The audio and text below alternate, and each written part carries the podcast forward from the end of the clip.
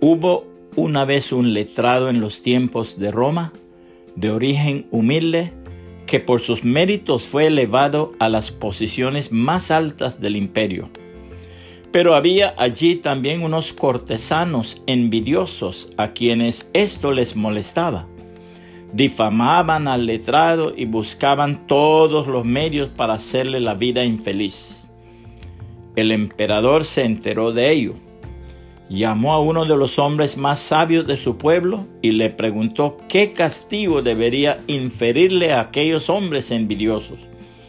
El sabio contestó de esta manera hacerlos testigos de toda la prosperidad y felicidad de aquel a quien ellos persiguen, que nada habrá en el mundo que les haga sufrir más que esto. Esther capítulo 3 versos 5 al 6 dice, y vio Amán que Mardoqueo ni se arrodillaba ni se humillaba delante de él, y se llenó de ira, pero tuvo en poco poner mano en Mardoqueo solamente, pues ya le habían declarado cuál era el pueblo de Mardoqueo. Y procuró Amán destruir a todos los judíos que había en el reino de Asuero, al pueblo de Mardoqueo. Dice también Esther, entonces los asistentes contestaron al rey, es Amán el que está en el patio. Háganlo pasar, ordenó el rey. Entonces Amán entró y el rey dijo, ¿qué debo hacer para honrar a un hombre que verdaderamente me agrada? Amán pensó para sí, ¿a quién querría honrar el rey más que a mí?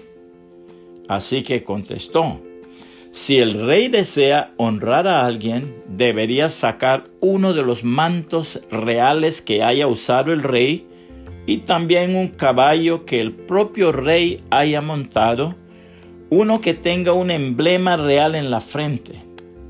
Que el manto y el caballo sean entregados a uno de los funcionarios más nobles del rey y que esta persona se asegure de que vistan con el manto real al hombre a quien el rey quiere honrar y lo paseen por la plaza de la ciudad en el caballo del rey.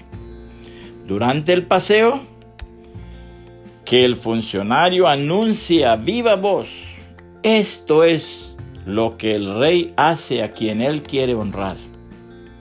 Perfecto, le dijo el rey a Amán.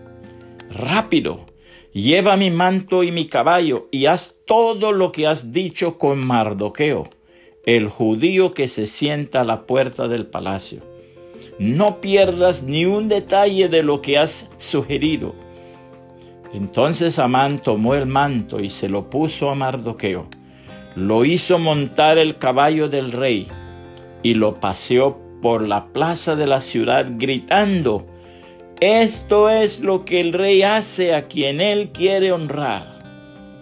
Después Mardoqueo regresó a la puerta del palacio mientras que Amán se apresuró a volver a su casa desalentado y totalmente humillado.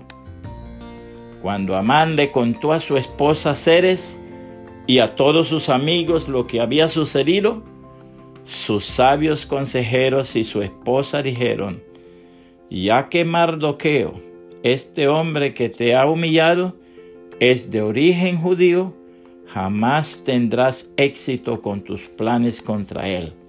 Será tu ruina seguir oponiéndose a Él. Esther capítulo 6 versos 5 al 13. Nueva traducción viviente. Puede compartir este mensaje y que el Señor Jesucristo le bendiga y le guarde.